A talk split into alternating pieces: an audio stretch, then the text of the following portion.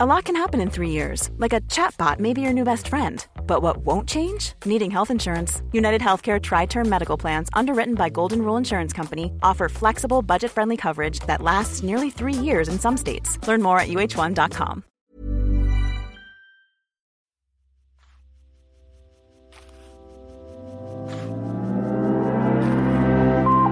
Abhören mit Mieze Katz, der Hörbuch-Podcast von Spooks. Hallo, ihr lieben Horido. Äh, herzlich willkommen zur zweiten Podcast-Folge Abhören mit Mieze und Ralf. Wir hatten sehr viel Freude mit der ersten Folge, also zumindest ich. Wie geht's dir, Ralf? Ja, es war schon mal super, kann besser werden, wird auch besser. Aha, also ich zähle auf dich. Wer ist hier bei Abhören mit Mieze unser größter Unterstützer? Spooks. Das müsst ihr einfach mal selber nachschauen, wenn ihr eure Hörbücher sortiert haben wollt, wenn ihr immer auf dem neuesten Stand sein wollt, dann tippt doch mal eben in euren App Store ein, SP O O K S und dann findet sich der Rest von allein. Ihr Lieben, wir haben heute wieder Schönstes im Gepäck und zwar in Form von Böse. Ist auch ein super Start, oder? Das Buch und Hörbuch heißt Böse, ist von Julia Shaw und wird gelesen von Rike Schmidt. Außerdem beschäftigen wir uns heute mit Rita Falk und zwar mit einer kleinen Kurzgeschichtensammlung ihres Eberhofers, die heißt Zefix Eberhofer. Nee, andersrum. Eberhofer Zefix und wird gelesen von Christian Tramitz. Lieber Ralf, ich würde am liebsten vorne anfangen und vorne äh, heißt in diesem Fall Hallo Sachbuch Böse von Julia Shaw. Oder sagt man Julia Shaw? Hast du ich da glaube, genauere man Infos? darf Julia sagen, weil die Dame, die Doktorin, ist ja im Rheinland in Köln geboren und sie hat es dann nach Nordamerika verschlagen. Sie spricht fließend Deutsch, hat aber eine amerikanische Wissenschaftssicht auf das Böse. Das merkt man in den Texten und in ihren Interpretationen. Erzähl doch mal, fass doch mal bitte für unsere Hörerinnen und Hörer grob zusammen, worum geht's denn bei Böse? Die Julia Shaw will das Böse entbösisieren. Also sie will sozusagen den Mythos aus dem Bösen rausnehmen. Sie macht verschiedene wissenschaftliche Experimente und kurz gefasst will sie sagen, dass das Böse weder angeboren ist noch Gott gegeben.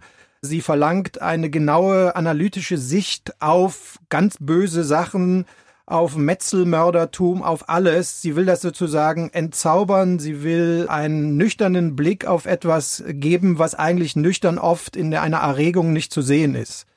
Also im Endeffekt versucht sie uns auch die Angst zu nehmen. Ja, sie hinterfragt auch, wie böse sind die eigenen Motivationen und Gedanken und spielt ein bisschen mit der Empathie fürs Böse. Ne? Sie möchte eigentlich, dass es nicht so schnell gewertet wird. Also mir ist das so vorgekommen, das ganze Buch und auch das Hörbuch, das ist ja sehr erfolgreich. Das sind wissenschaftliche Sachen, die hat es immer schon gegeben, die werden da sehr popularisiert. Also im Endeffekt ist es so Entertainment Science und das macht die natürlich auch sehr gut. Also das sind Sachen, die es in der Forschung schon seit Jahrzehnten gegeben hat und auch immer mal wieder neue Studien dazu veröffentlicht worden sind.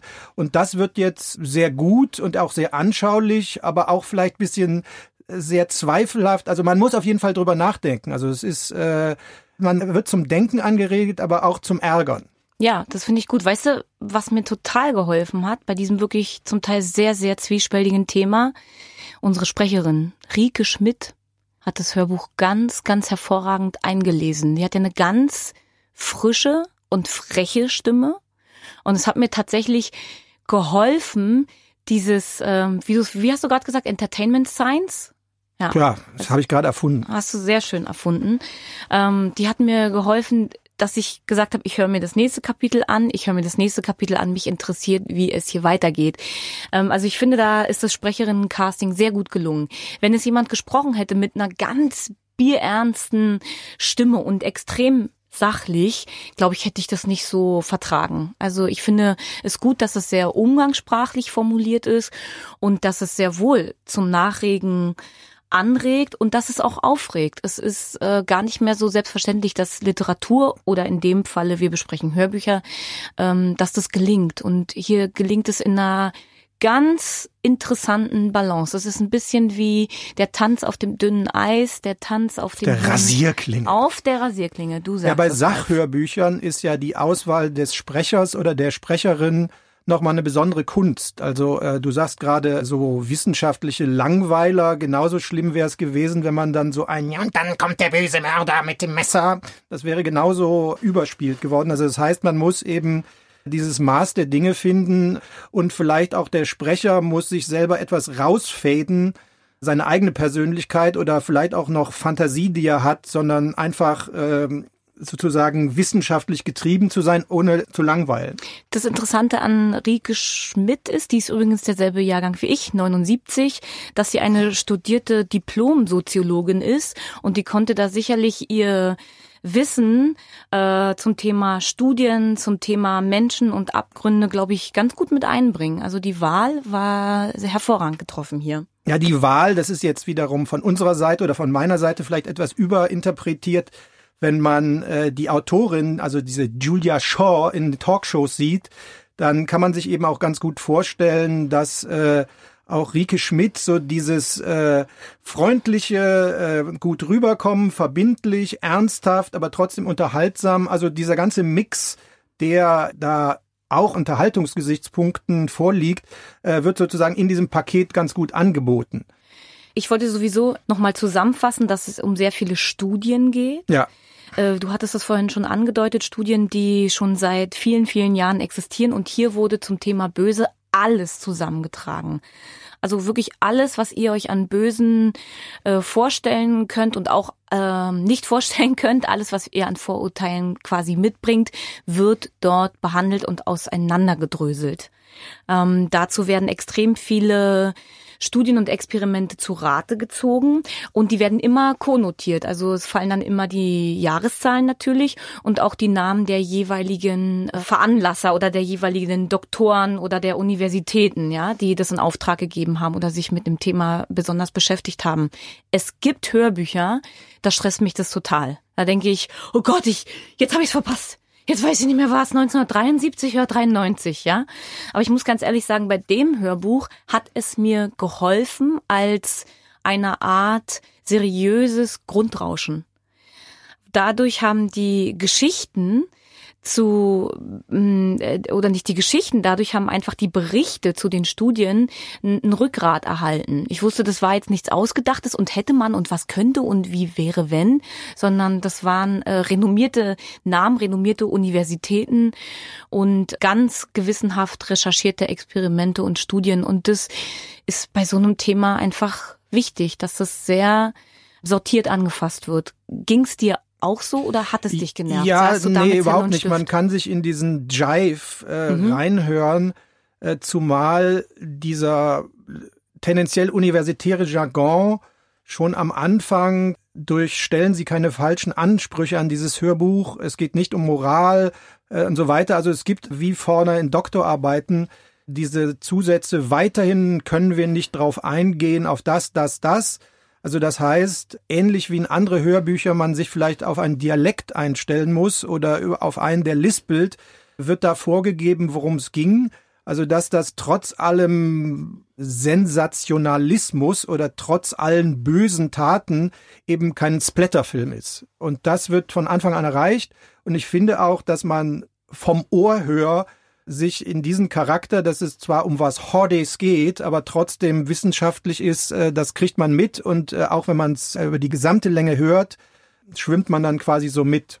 Also das funktioniert. Dem stimme ich absolut zu. Wie könnte man es zusammenfassen, den Eindruck? Also ich merke, unsere Eindrücke überschneiden sich. Komischerweise. Ich finde ich auch. Ich würde sagen, es ist äh, Gehirn-Yoga. Ja, das stimmt. Also es, ich hatte es mal flapsigerweise Parallelen mit Darm mit Charme, äh, wobei das eine Darm mit Charme ist dann fast äh, schon witzig, äh, wenn man sich jetzt die einzelnen Punkte dieses Hörbuchs anguckt. Aber es ist so, äh, vielleicht würde man in der Musik reden, haben wir gerade so eine Nouvelle Vague der Populärpsychologie. Also so äh, irgendwie gefällt das den Leuten, weil wir reden ja von Mainstream. Das ist ja ein Buch, äh, was sich viele Leute angehört haben. Aber wenn man jetzt sich überlegt, was die Konsequenz, wie eben angesprochen, schon drauf wäre, also äh, man, ich weiß nicht, man muss drüber spekulieren, was das jetzt auslöst oder ob das einfach nur im Raum steht das Böse. Ich glaube, das soll auch, das kann äh, und wird auch jeder am Ende des Hörbuchs selbst entscheiden. Das finde ich irgendwie interessant. Man kann reintauchen in dieses Hörbuch wieder raus, man kann sich wieder mit der Welt beschäftigen, dann kann man an einer anderen Stelle wieder eintauchen. Das äh, kann man auch nicht mit jeder Geschichte und mit jedem Hörbuch, auch nicht schon gar nicht mit jedem Sachbuch machen. Äh, hier finde ich gelingt es sehr gut. Ihr Lieben, was ihr gerade gehört habt, das waren unsere Gedanken zu Julia Shaw, Böse, Psychologie unserer Abgründe, gelesen von Rike Schmidt, erschienen bei Finch and Zebra. Wir kommen jetzt zu unserer Abhören-Rubrik aus dem Studio. Und zwar waren wir Anna Thalbach besuchen. Die hat das Buch Mein Ein und Alles von Gabriel Talent gerade eingelesen. Was müsst ihr über dieses Buch wissen, bevor wir ins Gespräch mit Anna gehen? Ja, okay, vielleicht folgendes. Also, Mm, mein Ein und Alles ist die Geschichte eines Mädchens, das abgeschieden in den nordkalifornischen Wäldern lebt. Dort kennt sie sich aus. Sie kennt jede Pflanze und jede Kreatur. Und sie lebt dort mit ihrem stark besitzergreifenden und wirklich schwer gestörten Vater. Erst als sie ihren Mitschüler Jacob näher kennenlernt, lernt sie auch kennen, was Vertrauen und Freundschaft bedeutet und beginnt mit der Befreiung aus den Klauen ihres Vaters. So viel müsst ihr wissen und als nächstes wenden wir uns dem Gespräch mit der Anna zu. Hallo Anna, schön, dass du heute da bist. Liebe Anna, du bist ja gerade dabei, mein Ein und Alles von Gabriel Talent einzulesen. Sag mal, ist denn das Hörbuch ein Hörbuch, was Kinder in dem Alter der Hauptfigur, sie heißt Turtle und ist 14 Jahre alt, hören sollten? Das kann man nicht so allgemein beantworten, weil es ja sehr verschiedene 14-jährige Mädchen gibt, die da verschiedene Affinitäten haben. Also ich finde es jetzt grundsätzlich kein äh, Buch ab 18 oder so. Aber ich glaube, das muss man schon nach Charakter entscheiden. Aber es können auch mm, taffe, taffe 14-Jährige könnten es lesen, ja. Liebe Anna, jetzt kommen zwei Fragen auf einmal, ja? In dem Buch geht's ja um Spitznamen und auch um die Bedeutung von Worten. Meine erste Frage ist, magst du Spitznamen? Und meine zweite wäre, welchen Spitznamen würdest du der Turtle am Ende geben? Welchen sollte sie tragen? Grundsätzlich stehe ich Spitznamen natürlich freudig gegenüber, weil mit Spitznamen kann man ja schmeicheln und stänkern zugleich. Das finde ich das Schöne an Spitznamen. Ich finde eigentlich sollte sie ihren Namen am Ende behalten, weil sie ja genau das möchte. Sie möchte ja sozusagen die sein und die bleiben, die sie ist. Und wenn sie jetzt nach dem Erlebten jemand anders wäre, wäre das ja gegen ihren persönlichen Wunsch. Also würde ich sie weiterhin Turtle nennen. Meinst du wirklich auch, wenn der Name sie weiterhin mit ihrer Vergangenheit belastet? Ja, aber das ist ja das eine Bild von einer Schildkröte. Aber eine Schildkröte ist ja auch sehr weise und kann sehr, sehr alt werden und hat eine harte Schale und ein weiches Herz. Das finde ich passt auch immer noch zu Julie. Es geht in mein Ein und Alles ja auch um Pubertät und Erwachsenwerden. Da habe ich jetzt eine Frage mal out of the box. Hm, man verändert sich ja übers Leben auch körperlich. Was würdest du sagen, wie hat sich deine Stimme verändert im Laufe der Jahre? Meine Stimme hat sich, also die verändert sich natürlich. Die war mit 14 wesentlich höher. Also wird halt immer tiefer, meine Stimme. Das erlebe ich. Aber ich werde, ich, ich bewege mich in Richtung meiner Mama. Stimmlich. Was ich früher konnte, war schlicht und ergreifend hochsingen. Die äh, hohe Range kommt mir langsam abhanden. Kann ich aber beim Hörbuch lesen, kann ich immer noch hoch sprechen, aber äh, nicht mehr so gut wie früher.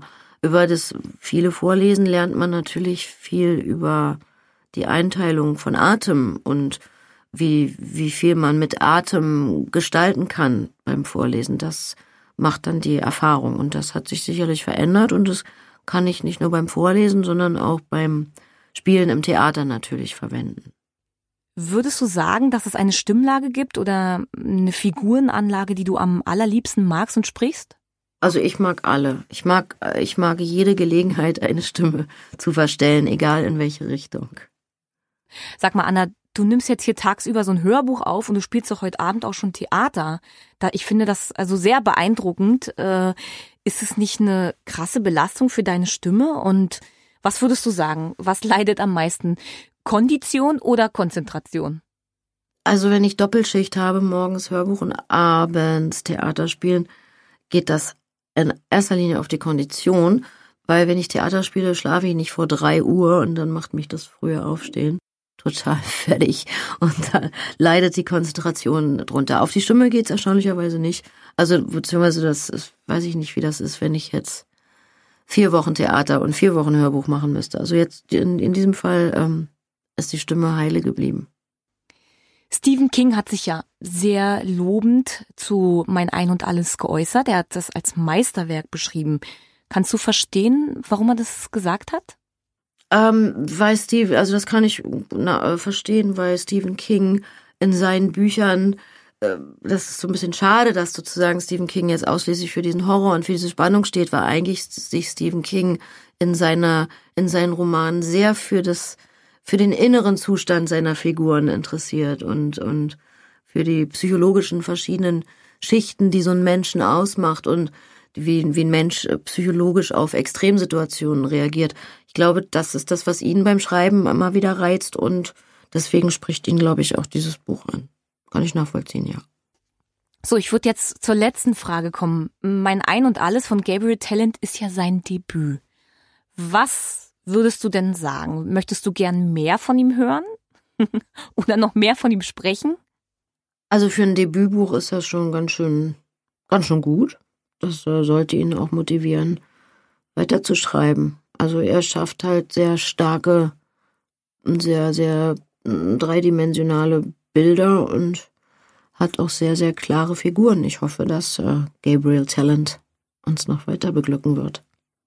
Liebe Anna, Dankeschön, auf bald. Ihr Lieben, gerade noch im Interview und jetzt kann ich sie euch schon live empfehlen. Wenn ihr die Anna Thalbach mal erleben wollt, zusammen mit ihrer Mutter Katharina und ihrer Tochter Nelly, dann habt ihr am 11. November dazu die Gelegenheit. Und zwar lesen die drei im Berliner Kino International aus der Textsammlung Witwendramen. Die gibt's auch als Hörbuch und ich glaube, das wird ein Fest. Ich werde da sein. Nicht nur die Talbachs sind auf der Bühne, sondern auch die Esther Schweins. Die ist ebenfalls ab Anfang November für vier Termine in Deutschland unterwegs und zwar mit dem Buch von Kate Morton, das heißt Die Tochter des Uhrmachers. Kate Morton wird auch selbst dabei sein, einen kleinen Teil auf Englisch lesen und danach steht sie für eure Fragen bereit. Nutzt die Chance. Lieber Ralf, wir kommen jetzt zu einem Genre, zu einer Geschichte, zu einem Hörbuch. Da geht mir das Herz auf. Da geht mir mein Lebkuchenherz auf, weißt du das? Wir kommen jetzt nämlich zu Rita Falks Eberhofer zu Fix. Gelesen von Christian Tramitz. So. Ich bin ja Teil dieses Kosmos und du bist richtig Neueinsteiger, korrekt? Ja, ich sitze auf dem Zaun, wie der Engländer sagt, und bin erstaunt über meine, über meine Geschmackswelt oder über das, was du da jetzt entdeckt hast? Ja, das ist vielleicht so eine Veranlagung oder so. Ich will jetzt nicht sagen, dass das mit dem Bösen korrespondiert, was wir eben hatten, aber äh, nee, ich würde eher sagen, das ist vielleicht. Magst du auch süß, sauren Senf? Ach so, unter Umständen. Kulinarisch gedacht, bayerisch. Okay, also ich, ich sehe schon. Also ich sag's jetzt mal einfach frei raus, so wie es ist. Ich bin totaler Rita Falk-Fan. Die Rita Falk, die hat eine Figur geschaffen, das ist der Franz Eberhofer, sein bester Freund, heißt Rudi Birkenberger.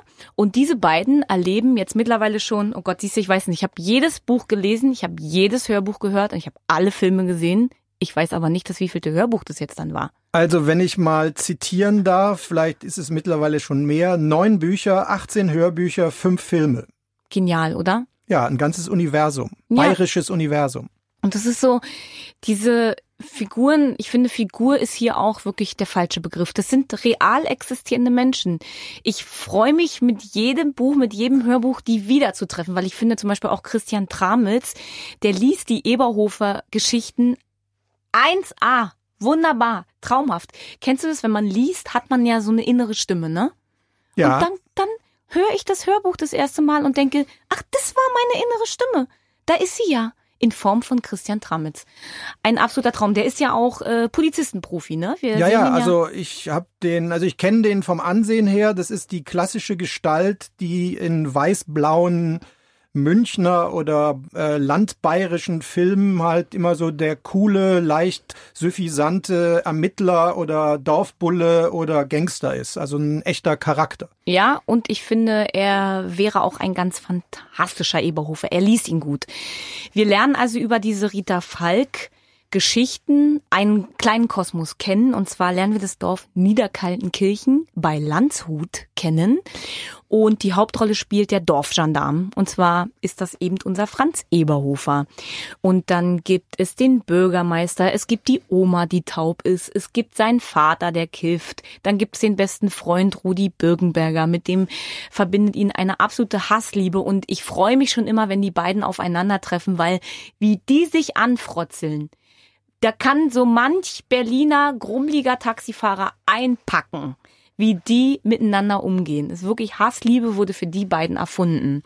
Ähm, es gibt natürlich Liebeleien, aber weißt du, Ralf, ich möchte auch nicht zu viel verraten. Du sollst ja die Geschichten auch noch lesen und hören. Ja, genau. Also was ich als Außenstehender oder als Einfliegender in diesen Kosmos, was mir sehr gefallen hat, ist diese einfache, aber trotzdem stimmige Zeichnung der heutigen Provinzwelt, in diesem Fall der bayerischen Provinzwelt. Also in dem vorliegenden Audiobook kommt Guns and Roses im Auto vor. Also das ist eine Provinzwelt, die man, jeder, der mal in Bayern äh, auf dem Land auf der Kirmes war, das ist eben keine Trachtenkapelle mehr, sondern da gibt es alle möglichen Subkulturen, die da am, an der Bierbude rumstehen. Und das hat eben diese Rita Falk, die Autorin, in diese eher beschauliche Welt mit aufgenommen. Also wir reden jetzt von der Jetztzeit und nicht von irgendeinem Historienstück. Das stimmt auf jeden Fall. Und ich finde, es ist, es mag überzeichnet sein, aber auf eine Art und Weise, wie ich es mir sehr gerne anhöre und anschaue. Rita Falk, hast du dich ein bisschen in ihre Biografie eingelesen? Es ist nicht irgendeine Biografie. Nein, auf keinen Fall. Ja. Mit einigen Abstrichen ist sie sozusagen die Münchner, also sie kommt aus München, äh, ihr Mann ist Polizist. Äh, sie ist die Münchner J.K. Rowlins. Also sie hat lange Zeit im Büro gearbeitet, wurde dann Ende der Nullerjahre arbeitslos, so geht die Sage, und hat dann ab 2010 angefangen, für sich einfach mal Geschichten aufzuschreiben. Und sie sagt, äh, ja, sie hat die aus dem Biergarten und sie hat sich an Leute rangewandt und die belauscht und das sind dann ihre Dialoge. Also es ist wirklich sehr dem Volk aus dem Mund geschrieben. Und sicherlich auch ihr Mann, ne? Also mit mir macht es schon was, dass ihr Mann Polizist ist. Da frage ich mich dann beim Lesen schon auch immer, okay, ist das jetzt ausgedacht oder hat er das jetzt erlebt? Also äh, das mit mir macht es was. Ich mag, dass ich ein bisschen was eben über die Biografie weiß und dass ihr Mann äh, Polizist ist. Übrigens, Sie hat drei Kinder und sie ist erst super spät überhaupt zum Schreiben gekommen. Jenseits der 50 oder so, ja, ne? Sie, ja, hat, also sie hat gesagt, dass sie zwischenzeitlich gar nicht und dann hat sie nur mal so zur Erholung, nur mal, sie hatte ja nur zehn Minuten oder mal eine Stunde oder so und hat dann diese Geschichten geschrieben, wurde von mehreren Verlagen auch abgelehnt und ich würde sagen, das ist äh, jemand, dem ich es aus ganzem Herzen gönne und ich bin richtig dankbar, dass jemand Rita Falk entdeckt hat. Die wurde auch für mich mitentdeckt. Ich freue mich auf jede Eberhofer-Geschichte. Ihr Lieben, wir haben eins vergessen zu erwähnen. Die Eberhofer-Geschichten ähm, sind immer in sich geschlossene Geschichten. Was wir gerade besprechen, das sind Kurzgeschichten, die ihr hier zu hören bekommt. Und ich finde das insofern besonders, als dass sie vor allen Dingen in der Vergangenheit spielen. Also ähm, wie der Eberhofer mit seinem besten Freund Silvester feiert, was ihm dabei passiert, über welche Leiche er dort stolpert. Außerdem erfahren wir, wie er zu seinem geliebten Ludwig, das ist ein Hund, wie er zu dem kommt und wie ein anderer bester Freund von ihm Vater wird. Also ich kenne quasi den, die ganze Rahmenhandlung schon und diese Kurzgeschichten geben mir als Fan die Möglichkeit, nochmal mehr hinter die Kulissen zu blicken und natürlich habe ich mich gefragt, ah, welches Kapitel, äh, welchem Roman war es jetzt Schweinskopf al dente oder Winterkartoffelknödel oder ähm, das Kaiserschmarrn-Drama. Wofür waren diese Kurzgeschichten eigentlich gedacht? Ich habe dann immer so versucht, die zuzuordnen. Ja, hier geht's ja auch nach Gelsenkirchen, also auch für den Sprecher raus aus der bayerischen Box. Das ist super selten übrigens in den Geschichten. Da sind die mal in Italien, ja das machen sie. Aber äh, innerhalb von Deutschland bewegen, bewegen die sich kaum. Ich bin super froh, dass der Christian Tramitz diese Kurzgeschichten wieder liest, weil das ist ja so ein bisschen, es hätte ja auch sein können, dass man jetzt für diese Kurzgeschichten jemand anders nimmt. Aber Tramitz ist einfach mal der Eberhofer. Übrigens natürlich mit leichtem Dialekt, ne? Ich weiß nicht, ist dir das aufgefallen oder ist, bist du da so mitgeschwommen oder hat es dich an manchen Stellen sogar gestört? Nein, überhaupt nicht, weil das höchstwahrscheinlich ein super Profi ist und einer, der auch in dieser Welt äh, ein Stück weit lebt oder seine Stimme. Also das heißt, die verschiedenen Nuancen der, des Münchnerischen, also des Großstadtbayerischen und des äh, Niederbayerischen, also das heißt, ähm, in seinen Figuren sind verschiedene Dialekte, aber alle sind auf Hochdeutsch gut zu verstehen und der überspielt das auch auf keinen Fall. Also ich würde sogar so sagen, bei dem bayerischen Tonfall, was man ja gut hören kann, sind die Charaktere fast wichtiger als irgendwelche Dialektjonglierereien. Äh, Dialekte, ja, wenn man das gut macht, dann hilft es eher. Und ich finde, also ich als äh, Zuhörerin vergesse das dann auch irgendwann. Es wird einfach Teil der Figur. Ne? Auf jeden Fall. Also das ist dann das, der eine Charakter, der vielleicht eher so der dörflichere ist. Der hat eine stärkere ähm, Brechung der einzelnen Worte. Und die Münchner Figuren haben halt dieses Großstadtbayerisch hm. und das äh, funktioniert. Ja, mich verblüfft übrigens hier wieder, es gibt ja auch weibliche Figuren, wie der Christian Tramitz, die liest und ich mich nicht wundere beim Hören, sondern das kommt ganz selbstverständlich aus dem Bauch. Die Freundin vom Eberhofer heißt Susi und die erscheint dann einfach vor meinem inneren Auge. Sowas begeistert mich einfach. Ja, das ist aber auch passend, weil das eben auch jetzt keine Mäuschen sind, sondern dass auch die Frauen äh, adäquat zu den Herren äh, Ecken und Kanten haben. und fantastische Rundungen an den richtigen Stellen. Möglicherweise.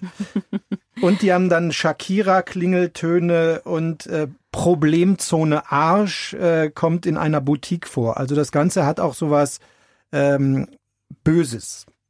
Äh, sagt man da böse zu? Da, oder, oder Liebenswertes. Ja, ich. Äh, also wo die da in der Boutique sind, das ist auf jeden Fall sehr lustig. Ich würde mal sagen, aus dem Leben gegriffen. Ne? Genau, aus dem bayerischen Leben. Also ich möchte quasi auch den ähm, Neuling des Rita Falks Universum zu diesen Kurzgeschichten raten, weil ich natürlich hoffe, dass wir noch viel mehr Eberhofer-Fans werden, als wir sowieso schon sind. In diesem Sinne möchten wir euch sehr gerne Eberhofer The Fix von Rita Falk, gelesen von Christian Tramitz, erschien bei Der Audioverlag, empfehlen. Viel Vergnügen! Ihr Lieben, wir kommen jetzt zum Bereich Backstage und das ist wie immer ein Fall für Ralf. Und dieser Fall trägt heute die Überschrift Don't Knurr. Körpergeräusche als Quälgeister im Tonstudio. Lieber Ralf, welche Gedanken hast du dazu? Ja, eigentlich ist das ja sehr selbstverständlich. Das heißt, Menschen machen Geräusche, Magen knurren, Zähne knirschen, man macht so und viele Sachen, die dem Tontechniker überhaupt nicht gefallen. Also letztendlich gucken wir hinter die Kulissen, was denn gerne mal schief geht und wie man das abstellt. Okay, also was sind denn so die beliebtesten hm, Körpergeräusche oder die häufigsten? Also was sich jeder sehr gut vorstellen kann, äh, mir geht's heute auch ein wenig so, ist so eine latente Heiserkeit, die dann aber nicht so schlimm ist, aber schlimm werden kann. Das heißt, die Stimme krächzt. Mhm. Manchmal hilft es einfach, dass man einen Schluck Wasser trinkt, manchmal hilft es, dass man Salzpastillen nimmt oder mit Tee oder Salzwasser gurgelt. Ich glaube, jeder hat da sein eigenes Hausmittel und dann läuft das alles. Man muss sich nur vor Augen führen, weil wir reden ja hier in kurzen Abschnitten. Mhm. Äh, lange Hörbücher, teilweise 400 Seiten. Das heißt, lange Arbeit, das heißt wie ein Marathonlauf. Und auf einen Marathonlauf muss man sich auch besser vorbereiten als auf ein Sprint. lustiges Gespräch. Okay, ähm, das heißt, da entstehen Geräusche äh, aufgrund der Überlastung der Stimme, auch manchmal wahrscheinlich so ein Frosch im Hals, gegen die man mit der Technik gar nichts ausrichten kann, richtig? Nein, auf keinen Fall. Also das führt dann im schlimmsten Falle zum Abbruch, äh, Pause, mal hinlegen, mal nichts machen, mal an die Luft gehen. Ich glaube, dass richtig professionelle Sprecher, die das häufig machen, die kennen sich und äh, die gehen auch darauf ein, dass sie dann vielleicht am Tag vorher sich nicht überbeanspruchen oder vielleicht eine Ruhephase machen oder weil sie am Theater arbeiten, da eh schon ihr ganzes Leben lang mit zu tun haben. Das ist jetzt die Stimme, also das heißt so von äh, Kehlkopf, Stimme, äh, Nasenraum. Was ich amüsant finde fast, ist äh, Geräusche aus anderen Körperregionen. Ach, bitte, bitte erzähl's mir. Ja, zum Beispiel das Magenknurren. wenn man nicht dran denkt oder wenn man nichts damit zu tun hat, knurrt öfters mal der Magen. Wenn man aber im Studio sitzt, wird das durch die teuren Mikros und die gute Audiotechnik, wird das sozusagen verstärkt und dann hat man plötzlich über die Worte ein merkwürdiges Erdbebengeräusch, wo der Tontechniker dann nichts machen kann, wenn dann unter dem Wort ein komisches subsonisches Rumpeln ist. Subsonisch. So nennt man das. Du, also du faszinierst mich. Ja, das ist Erdbebenkunde. Und dieses Magenknurren ist je nachdem, wie es aufgenommen und verstärkt wird, extrem laut. Das heißt, man denkt, man wäre in einem Katastrophenfilm. Das heißt, das ist nicht so einfach, da kann man ja schlecht Bullrichsalz nehmen, kann man auch. Man muss halt vermeiden, dass zu viel Luft im Bauchraum ist. Manchmal ist es auch so, und das hört sich jetzt etwas billig an, dass man dann einfach ein Kissen drauflegt, aber es gibt auch die Tipps wie Banane essen, warmes Wasser trinken oder ein Stück trocken Brot. Ich glaube, das ist individuell sehr verschieden. Schlimm ist es trotzdem, wenn sowas dauerhaft vorkommt. Hilft denn Essen da immer? Äh, ich glaube, jeder Jack ist anders. Also es ist je nachdem, manche Leute arbeiten ja oder machen auch am besten, wenn sie gar nichts zu sich genommen haben.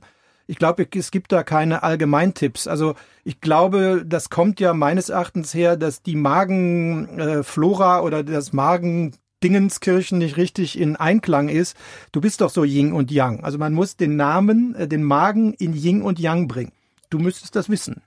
Ich müsste das wissen. Ja. ja, wobei man muss sagen, Magengeräusche, Bauchgeräusche, ich weiß nicht, ob der Rülpser an sich auch als ein solches gilt. Ich glaube, also in meinem Bereich ist der Rülpser das Schlimmste, was passieren kann. Wo jetzt? Bei Musik oder beim, bei Audio? Jetzt nicht beim Rekorden, weil da würde ich dann einfach neu ansetzen. Beim Singen wird ja auch die Luft unglaublich geführt. Da kommt es eigentlich ganz, also gar nicht bei mir äh, zu speziellen Geräuschen, aber auf der Bühne, wenn ich dort singe, dann kommt Emotion dazu, Adrenalin kommt dazu, ich atme eventuell anders, nicht so kontrolliert. Und wenn ich dann eventuell Sprudelwasser getrunken habe, was ich seit Jahren auf der Bühne nicht mehr mache, dann äh, ist wirklich meine größte Angst, dass da so ein Rülpser rausgerutscht Aha, kommt. Das ist, weil, stell dir mal vor, singst eine Ballade.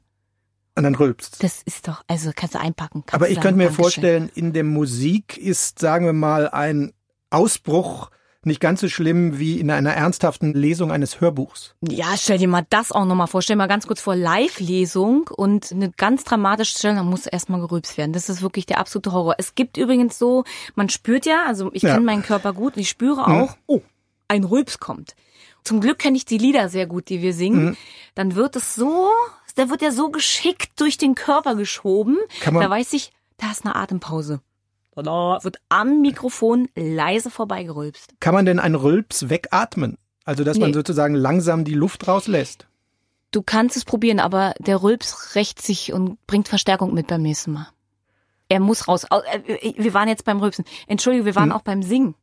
Ja, macht ja nichts. Also das äh, sind ja beides äh, Kunstformen, wo mit der Stimme gearbeitet wird. Gibt's noch was anderes außer Magengeräusche, die ähm, zu Schwierigkeiten führen beim Rekorden von Hörbüchern? Ja, ich habe mal mich informiert, was vielleicht nicht so oft vorkommt, ist, wenn jemand dritte Zähne hat oder irgendwelche Zahnersatzsachen, die nicht funktionieren äh, im Lesekontext, wo dann einer höchstwahrscheinlich immer mit einem Zahnersatz, dann klickelt das so leicht. Das ist auf keinen Fall in einem Lesekontext oder das interessante Phänomen, wenn zu viel Speichelfluss ist, kommt es zu kleinen Bläschen auf der Lippe und auf den Zähnen, äh, was man normalerweise überhaupt nicht merkt. Nur eben unter der eben erwähnten Mikroverstärkung hat man so einen kleinen Plop-Geräusch, was dann auch äh, neu aufgenommen werden muss. Eine andere Sache ist natürlich, wenn jemand Schnupfen hat, aber das ist eh klar, das ist so ähnlich wie diese Heiserkeit, das muss irgendwie entweder durch Schnupfenspray oder sonst wie vermieden werden. Und neben den ganzen körperlichen Sachen, ich wollte dich auch gleich dazu noch mal kurz was fragen, ist es natürlich auch eine entsprechende Easy Leisure Kleidung ohne Bling Bling, große äh, Klunker und Ohrringe und sonst was, weil ein kleiner Klick mit einem Ring lässt eine schöne Einlesung so klingen, dass man sie neu machen muss. Abschließende Frage wäre eben, glaubst du, dass, darum sagte ich eben Yin und Yang, dass man sich, gerade wenn man eine lange Tour hat oder ein langes Hörbuch liest, dass man sich sozusagen so richtig vorbereiten kann, quasi durch Ernährung oder durch, keine Ahnung, ich glaube schon durch so eine gewisse Fitness, auch eine mentale Vorbereitung, sich wirklich bewusst machen, was da jetzt vor einem liegt und dementsprechend die Kräfte dosieren. Es ist so, dass ich äh, vom Typ her 150 Prozent bin, aber wenn ich Konzerte auf 80 singe, ist es für alle besser man versteht die Texte besser, die äh, mein Ausdruck kommt viel konzentrierter rüber. Für mich gilt tatsächlich singen, rekorden und dann nochmal anhören und dann reflektieren. Was kann ich optimieren? Was finde ich selbst zu doll oder zu wenig? Es gibt auch Lieder, die fange ich viel zu leise an. Die muss ich viel disziplinierter und weit vorne singen. Ich finde, man kann sich, es gibt eigentlich fast nichts also auf das Leben kann man sich insgesamt nicht so gut vorbereiten, aber auf eine lange Tour kann man sich sehr gut vorbereiten. Und mir hilft auch immer ähm, die Arbeit im Proberaum. Also das Set, äh, zum Beispiel, wenn man zweimal hintereinander das Set spielen kann, dann kann man es auch einmal spielen. Und zwar, ja, sehr gut dann. Und dann zum Schluss gibt es auch so diesen Moment, der gerne da rein geheimnist wird, vielleicht jetzt nicht gerade in das Lesen von Hörbüchern, aber der Rock'n'Roll-Effekt, also das klassische Ding, äh, Im Hörbuchkontext hätte man jemand mit einer Flasche Rotwein oder einem Glas Whisky oder sonst irgendeinem Rachenputzer. Und im Musikbereich, äh, je schlechter es mir geht, desto besser ist die Stimmperformance oder die Live-Performance. Ist das ein Mythos? Kann man für mich nicht sagen. Also es gibt Bands, äh, die touren, hier Thies Ullmann, ne? Der tourt an 30 Tagen tut er 30 Tage hintereinander. Und die Leute lieben es, glaube ich, auch, so diesen Wasted Moment mitzuerleben. Ich war bei dem Amy Winehouse Konzert im Tempodrom, da haben die Leute es auch geliebt, ihr dabei zuzusehen, wie sie sich betrinkt und immer weniger sich an ihren Text erinnert.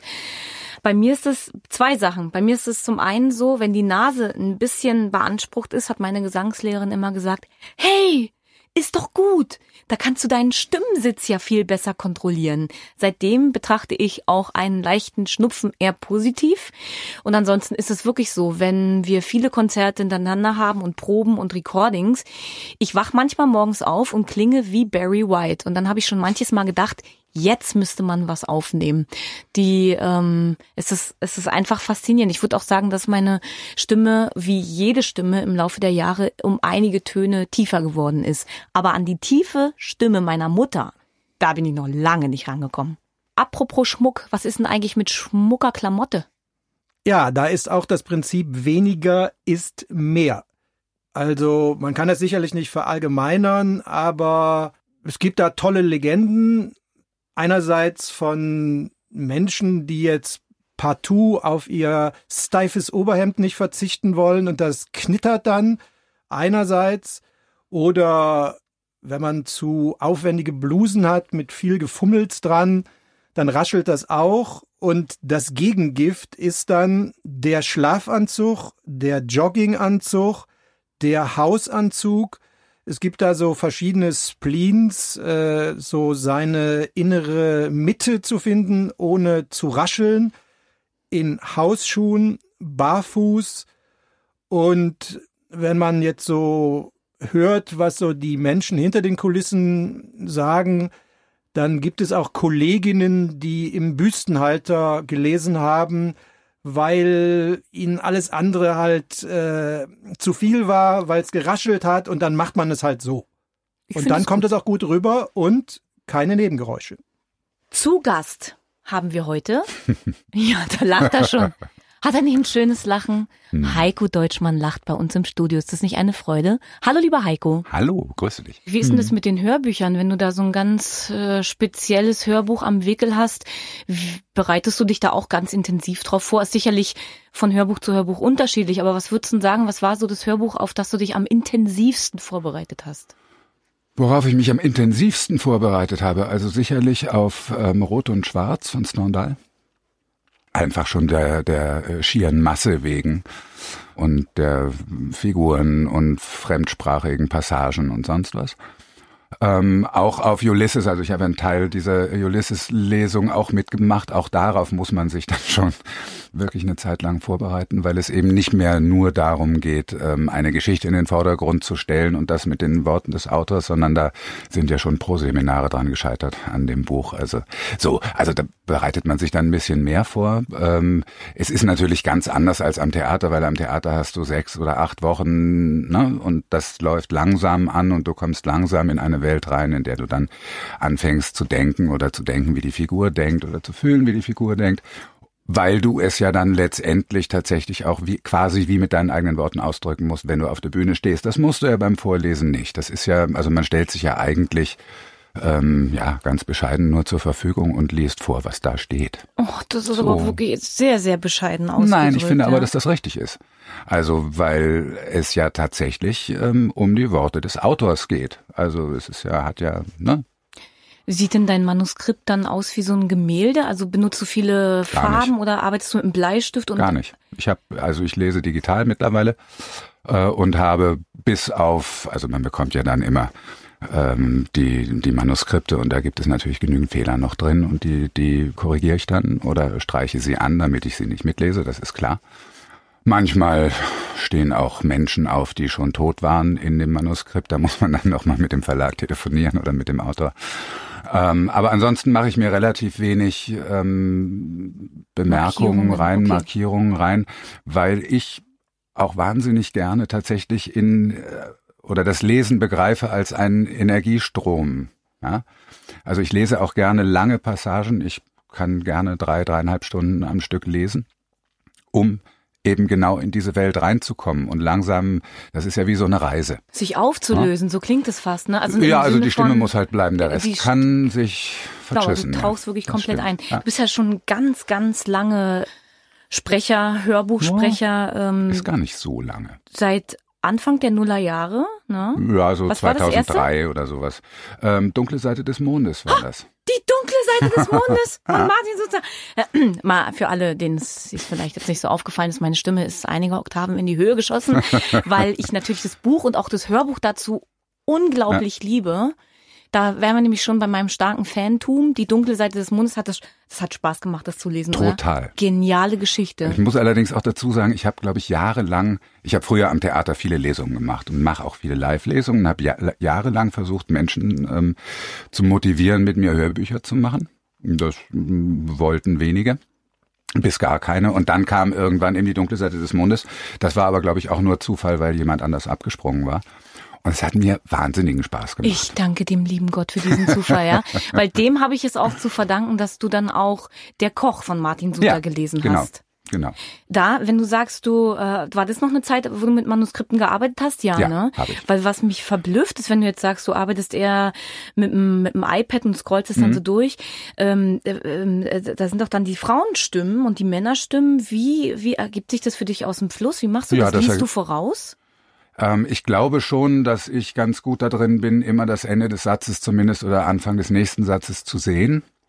Ich kenne ja das Buch auch, also es ist ja nicht so, dass ich das nicht vorher gelesen hätte oder auch mehrmals gelesen hätte, je nachdem, wie schwierig es ist.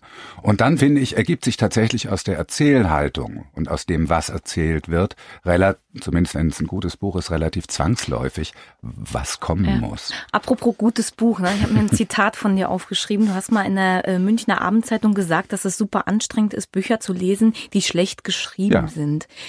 Ähm, und dass du selbst als Drehbuchschreiber da sicherlich manchmal das ein oder andere Ziehen im Nacken hast. Ähm, Erste Frage ist, wie schwer ist es dann trotzdem, ähm, da dem Autor gerecht zu werden? Und zweite Frage wäre, hast du dann schon eine Art optimierte Version in deinem Kopf, während du die unoptimierte Version liest? Nein, ähm, ich glaube, also um ein bisschen anders zu antworten, mit dem Drehbuchschreiben hat das wenig zu tun, weil Drehbuchschreiben ein extrem technisches Schreiben ist, was mit Literatur nichts zu tun hat. Was ich meine mit schlechten Büchern sind, die literarisch und erzählerisch vielleicht nicht ganz optimal sind, Ab und an gibt es Möglichkeiten, ein bisschen was zu verändern, in der Syntax oder so, in, bei Wortwiederholungen, sonst was.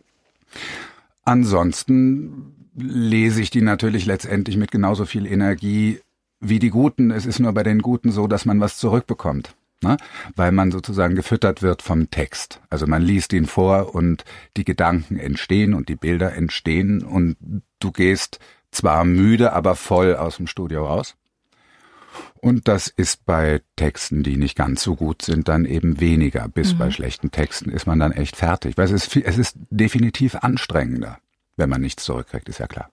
Und wenn man nach all den Jahren, egal dann ob ein guter oder ich sag mal vielleicht nicht so anspruchsvoller oder nicht so gelungener mhm. Text, äh, kannst du dich gut auf deine Technik auch verlassen, oder? Ich kann mir vorstellen, am Anfang, äh, du, du, du guckst gerade, am Anfang war das sicherlich noch mehr mit dem, mit dem Kopf dabei. Jetzt ist wahrscheinlich der Körper auch der, der dich trägt, oder? Ja, wobei ich denke ehrlich gesagt über Technik nie nach, ähm, weil ich es eben begreife wie eine Art von energetischem Sein, wie Reisen. Also denkt ja auch nicht drüber nach, wie der Bus jetzt gebaut ist oder, oder das Flugzeug, mit dem man reist, sondern ich will irgendwo hin. Ich kenne das Buch, ich möchte diese Geschichte erzählen. Und ich glaube fest daran, dass wenn das stimmt, also wenn da die Einstellung stimmt, ähm, dass man das dann, dass fast jeder Mensch das dann vorlesen oder erzählen kann. Das Glaube ich glaub zwar ich. nicht, aber ich, ich, ja, doch, doch. aber ich sehe wirklich mit voller Überzeugung, du glaubst das. Ähm, mich interessieren noch zwei Sachen. Du hast es mhm. vorhin schon angedeutet. Du bist auch viel live unterwegs, mhm. liest live. Es sind natürlich eklatante Unterschiede zwischen ja. dem Arbeiten im Studio und dann dem Live-Vorlesen. Mhm. Was ist denn für dich das Schöne an einer Live-Lesung? Das Schöne an der Live-Lesung ist tatsächlich die Live-Lesung. Also sind die Menschen im Raum. Das ist, ähm, man kann je nach den Texten, die man dann hat, mit der Erwartungshaltung der Leute spielen. Und das macht daraus einen theatralen Abend.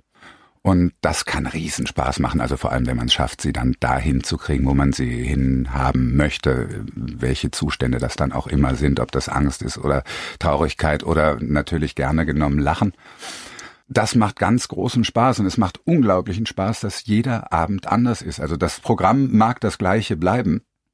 Es ist jeder Abend anders und es wird jedes Mal an anderen Stellen reagiert. Und das zu verstehen, also einen Raum zu verstehen, einen Raum dann vielleicht auch in die Hand zu kriegen oder ein bisschen zu leiten, das ist halt ein, ja, ein sehr lebendiger Vorgang. Das mhm. finde ich wunderbar.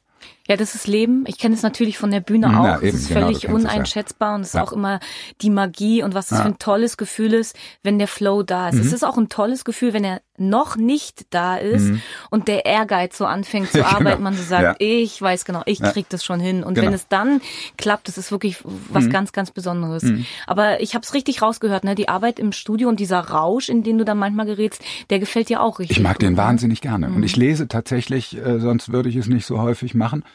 Ähm, ich lese wahnsinnig gerne vor, auch im Studio.